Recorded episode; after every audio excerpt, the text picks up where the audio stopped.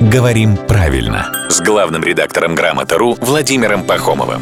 Здравствуйте, Володя. Доброе утро. Я сейчас с большой опаской начинаю сегодняшнюю рубрику. Почему? Сейчас поймешь, Ева. Сейчас мало не покажется.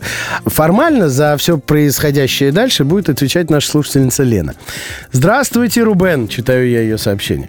Я явно чего-то не понимаю. Лебеди летят стадом? Автор учебника ничего не перепутал. Ну и, как в этих ситуациях часто бывает, фотография прикреплена к этому вопросу.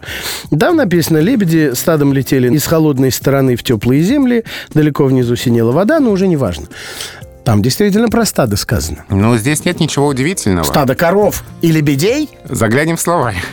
Ну, ладно. Сначала, а потом э, будет вторая часть ответа. Так. Словарь говорит, что стадо — это группа животных, обычно одного вида, пасущихся вместе. Пасущихся. Да, вот оно стадо коров или оленя, может быть, стадо.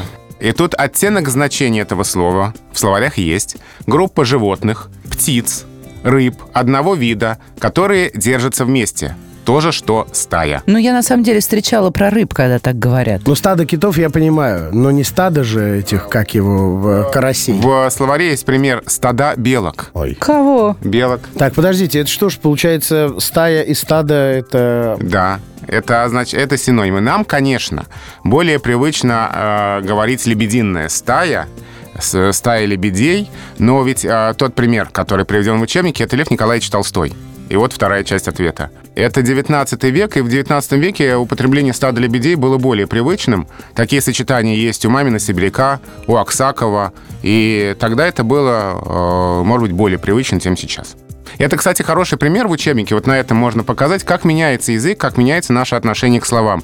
То, что нам сейчас кажется странным, сто лет назад было совершенно нормальным. То, что нам сейчас кажется нормальным, наши правнуки будут считать глупым и дурацким. Стада недоуменных мыслей, косяки удивления и стаи непонимания, как себя вести дальше сейчас э, витают в этой студии. Поэтому мы пока отпустим Володю. Это главный редактор «Грамоты.ру».